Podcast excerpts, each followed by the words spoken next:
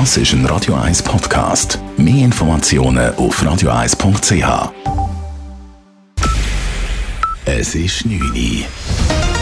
Radio 1, der Tag in 3 Minuten. Mit Lara Pecorino. Trotz weiterhin hohen Corona-Fallzahlen empfehlen die Experten des Bundes keine weitere Booster-Impfung.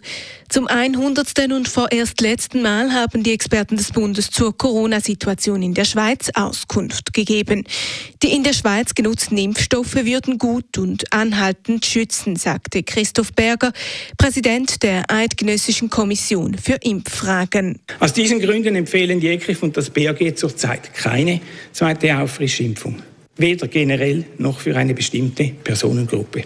Eine solche Impfung wäre zurzeit, da es keine Zulassung von Swissmedic gibt, auch off-label. Die Experten des Bundes haben außerdem auf eine Empfehlung zur Aufhebung der noch bestehenden Maßnahmen verzichtet.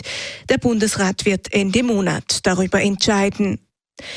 Der Kanton Zürich soll im besten Fall bis in 18 Jahren klimaneutral sein.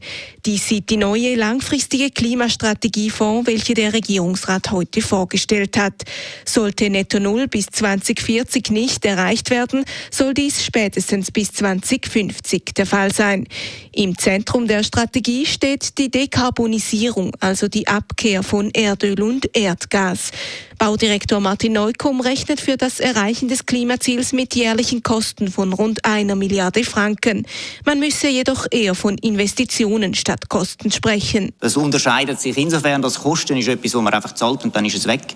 Und bei Investitionen ist etwas, wo man finanziert und später davon auch profitiert, weil man Vorteile hat. Und wenn man all die Investitionen zusammenrechnet, dann kommen wir auf eine Zahl von rund 20 Milliarden Franken für den Kanton Zürich für die ganze Dekarbonisierung, um das Netto Null zu erreichen. Diese 20 Milliarden seien aber lediglich eine grobe Schätzung, betont Neukomm.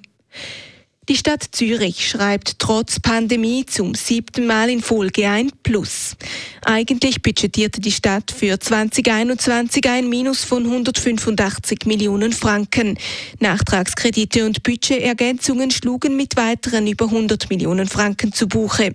Heute präsentierte der Finanzvorsteher Daniel Leupi dennoch ein Plus von 120 Millionen Franken für das vergangene Jahr. Damit fiel das Ergebnis um mehr als 400 Millionen Franken besser aus als angenommen. Der ukrainischen Hafenstadt Cherson droht eine humanitäre Katastrophe. Laut Angaben des ukrainischen Außenministeriums gehen den rund 300.000 Menschen, die sich in der besetzten Stadt befinden, Lebensmittel und medizinische Versorgung aus. In der Schweiz sind bislang knapp 12.000 Geflüchtete aus der Ukraine registriert, wie das Staatssekretariat für Migration mitteilte.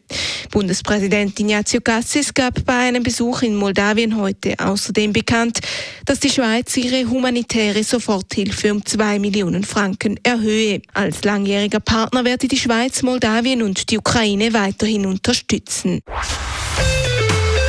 Radio 1 Wetter. Morgen wird es trotz ein paar Nebelfetzen am Morgen recht sonnig. Die Temperaturen die erreichen frühlingshafte 16 bis 17 Grad. Es bloßen leichte Beise. Das war der Tag in drei Minuten.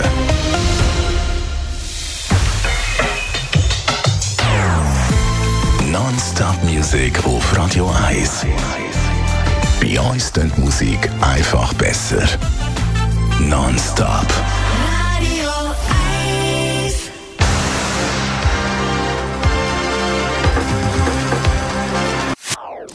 Das ist ein Radio 1 Podcast. Mehr Informationen auf radio1.ch.